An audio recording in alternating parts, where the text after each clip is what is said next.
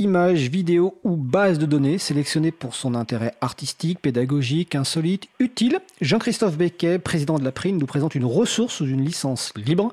Les auteurs de ces pépites ont choisi de mettre l'accent sur les libertés accordées à leur public, parfois avec la complicité du chroniqueur. Donc c'est la chronique Pépite libre. Bonjour Jean-Christophe.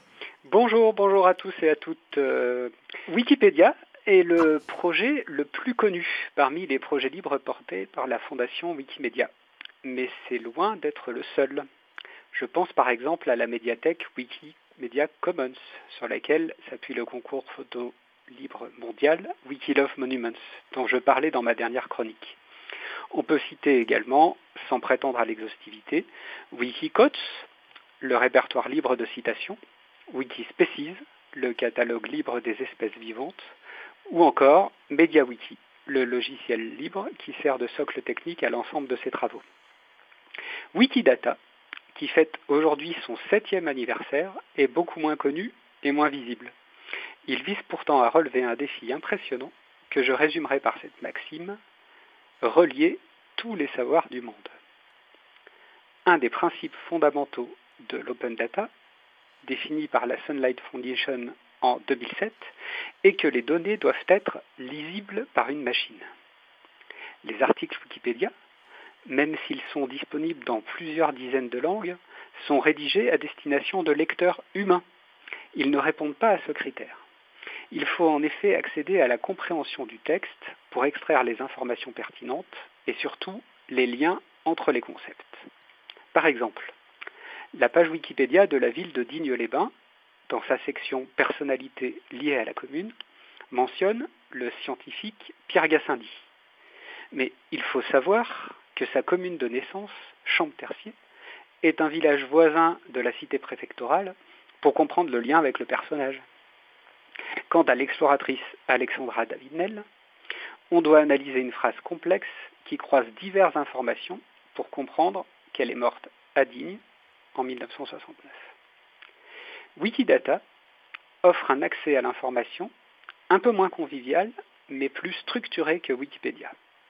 Pour chaque objet, qui peut être une ville, un personnage, une œuvre d'art, il énonce des faits, comme sa population, sa date de naissance ou son lieu d'exposition. Et surtout, il décrit de manière extrêmement précise les relations entre ces éléments. On pourra ainsi, par exemple, retrouver la liste des œuvres réalisées par un artiste né dans une ville donnée. De nombreux autres champs de connaissances sont couverts par Wikidata, comme la politique, la philosophie, la biologie, l'anatomie, l'astronomie. Wikidata a dépassé les 70 millions d'enregistrements. C'est vraiment impressionnant. Un langage de requête, dénommé Sparkle, permet de poser toutes sortes de questions sur la base Wikidata. C'est un peu compliqué au début, mais on trouve plein d'exemples en ligne et il existe un assistant visuel pour écrire ses premières requêtes. Il devient alors absolument fascinant de parcourir les liens entre toutes ces graines de savoir. Cette énorme base de données est sous licence Creative Commons 0. Cette licence, très permissive, cherche à se rapprocher le plus possible du domaine public, selon les lois en vigueur dans chaque pays.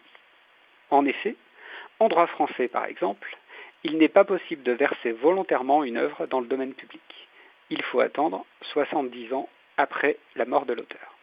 Pour terminer, j'ai demandé à Wikidata de rechercher tous les éléments qui ont la valeur 42 pour une de leurs propriétés.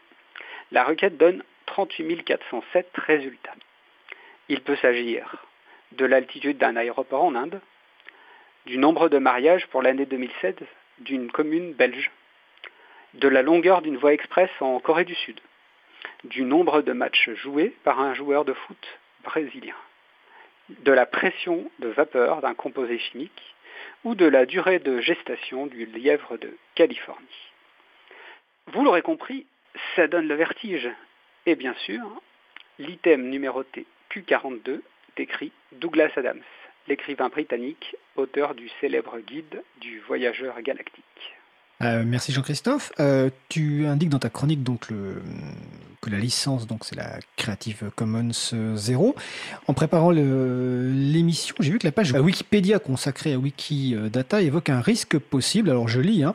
Euh, le risque, c'est que l'effet que les données de Wikidata sous licence, donc Creative Commons CC0, puissent être réutilisées par Google ou tout autre moteur de recherche pourrait alors amener moins de consultations de Wikipédia du fait que les quelques 20% de requêtes de web sémantique pourraient être directement résolues par le moteur de Google. Quel est ton sentiment sur cette question?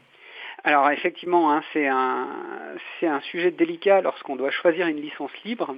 Euh, c'est la question de la clause copyleft en fait. Les autres projets euh, dont j'ai parlé dans les chroniques euh, précédentes, Wikipédia, Wikimedia Commons, sont des, des, projets qui ont fait le choix d'une licence copyleft. C'est le cas aussi d'OpenStreetMap dont on a déjà parlé dans Libre à vous. C'est-à-dire que toute base dérivée euh, de la base initialement sous licence libre, si elle fait l'objet d'une publication, doit euh, à son tour être euh, partagée sous licence libre. Dans le cas de Wikidata, on a une licence qui est non copyleft, c'est-à-dire qu'il est permis de réutiliser cette base de données sans obligation de publier les versions dérivées, de partager les versions dérivées sous licence libre. Euh, l'inconvénient, c'est qu'effectivement, ça permet euh, à des acteurs du monde propriétaire euh, de récupérer ces données et d'en faire usage sans reverser au libre leurs éventuelles améliorations. L'avantage, par contre, eh bien, c'est euh, plus euh, d'opportunités euh, d'utilisation, c'est-à-dire qu'on ne se prive pas des réutilisateurs qui seraient gênés par la clause copyleft et qui iraient voir ailleurs. Donc voilà, je pense que c'est ce qui a porté en fait en 2012 lorsque les, fondateurs qui étaient les, des membres de la communauté Wikimedia euh, allemande ont initié le projet Wikidata. Euh, je pense qu'ils ont choisi cette licence Creative Commons 0 pour son ouverture euh, et en renonçant du coup à, la clause copyleft qui fait obligation aux réutilisateurs de partager leurs modifications à leur tour sous licence libre. D'accord. Alors est-ce que rapidement tu peux nous citer deux, trois exemples d'utilisation de Wikidata?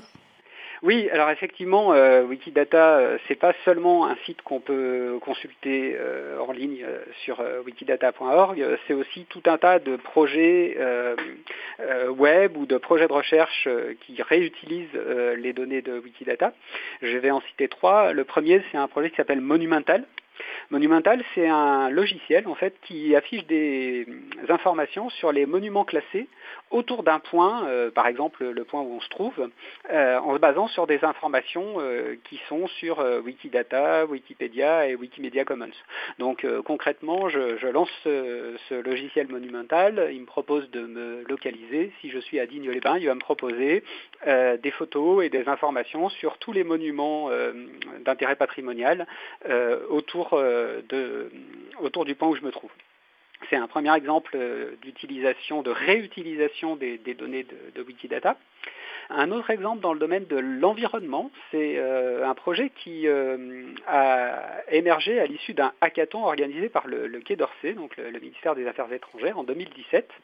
Et l'objet de, cette rencontre, c'était de travailler sur comment améliorer la lutte contre les trafics au niveau international d'espèces vivantes menacées.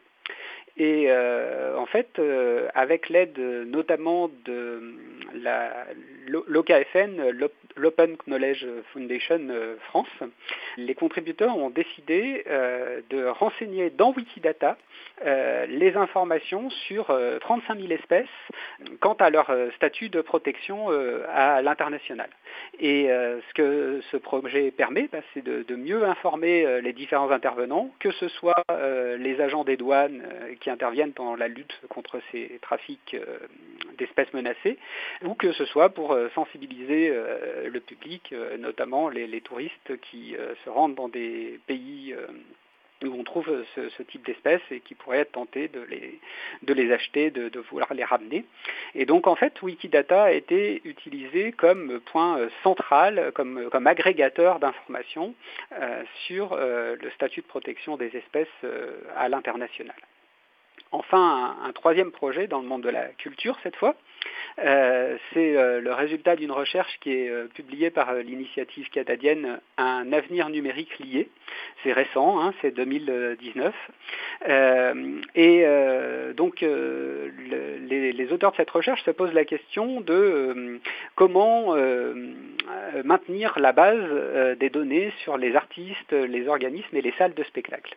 Et ils font la proposition d'utiliser pour ça Wikidata, parce que Wikidata permettrait donc de répartir euh, la saisie et l'entretien des données entre les différents acteurs, c'est-à-dire concrètement que euh, chaque salle de spectacle pourrait saisir les informations sur euh, sa programmation et les, artistes qu'elle reçoit.